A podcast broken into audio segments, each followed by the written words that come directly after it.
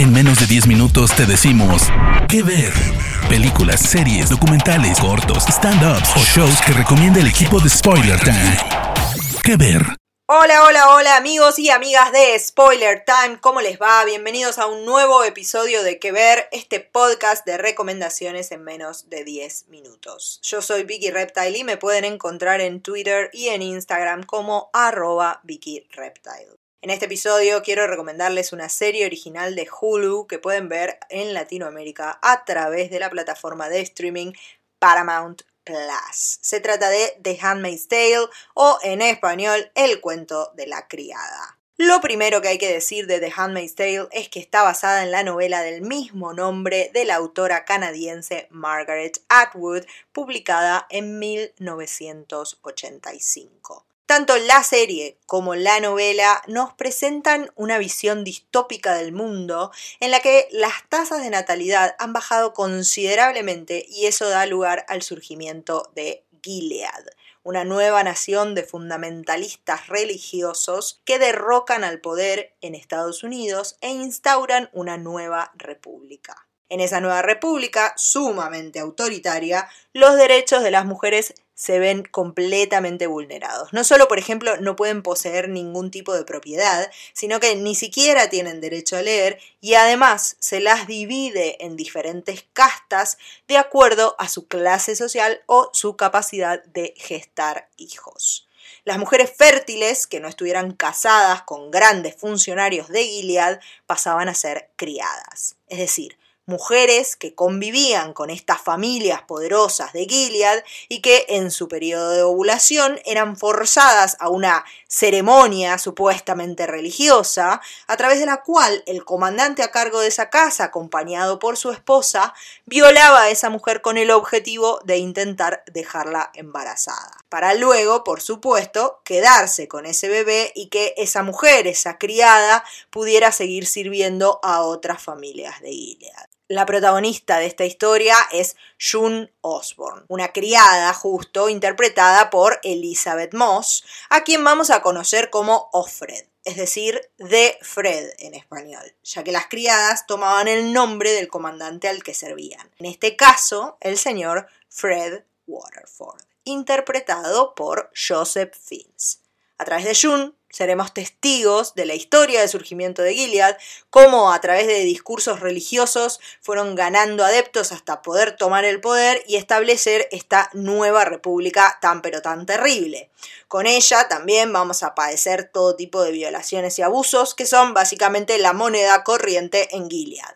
Pero también junto a ella vamos a ver el surgimiento de una resistencia que va a intentar socavar a Gilead desde adentro. The Handmaid's Tale, tengo que advertirles, no es una serie fácil de ver. La violencia y las injusticias están presentes en cada episodio. Y a pesar de que se trata de un futuro distópico, no cuesta mucho hacer los paralelismos mentales para darse cuenta de que no es una posibilidad tan descabellada. De hecho, Margaret Atwood contó que, por ejemplo, se había inspirado en hechos reales como la dictadura militar ocurrida en Argentina en 1976, donde la apropiación de niños y niñas por parte de los militares era algo común. Además, también las criadas de esta historia, que llevan unos atuendos muy particulares, rojos, con unas capelinas blancas, se han convertido en símbolos para la lucha feminista por la conquista de diversos derechos. Tengo que destacar, sin embargo, que a pesar de que es una serie muy dura, The Handmaid's Tale se destaca tanto por su guion como por sus actuaciones. Elizabeth Moss y Joseph Fiennes, como mencioné antes, están increíbles en sus papeles, pero los otros actores y actrices que los acompañan no se quedan para nada atrás. Algunas de ellas son, por ejemplo, Yvonne Strahovski, que interpreta a Serena Joy, la esposa de Fred Waterford, y su cómplice, además, a la hora de, hacerle pasar todos estos horrores a June.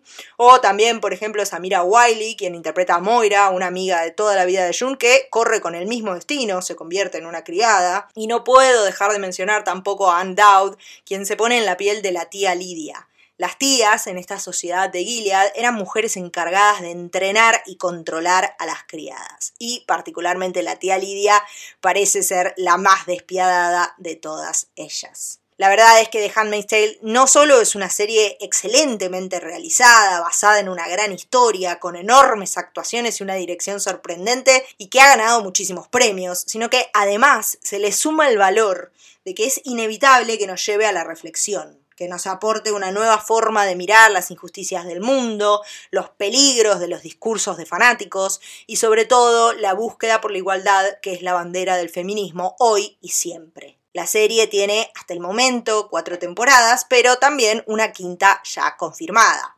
Esto es interesante porque la primera temporada que salió en el 2017 cubre casi toda la novela de Atwood del mismo nombre, pero la autora canadiense, luego de aproximadamente 35 años, en el 2019, publicó la continuación del cuento de la criada con una novela titulada Los Testamentos que seguramente llegaremos a ver representada de alguna manera en la serie también. Recuerden, la serie que les estoy recomendando es The Handmaid's Tale o en español El cuento de la criada y pueden verla por la plataforma de streaming Paramount Plus. Yo soy Vicky Reptile y los espero en mis redes sociales para que me cuenten qué les pareció esta recomendación. Nos encontramos en el próximo episodio de Que Ver.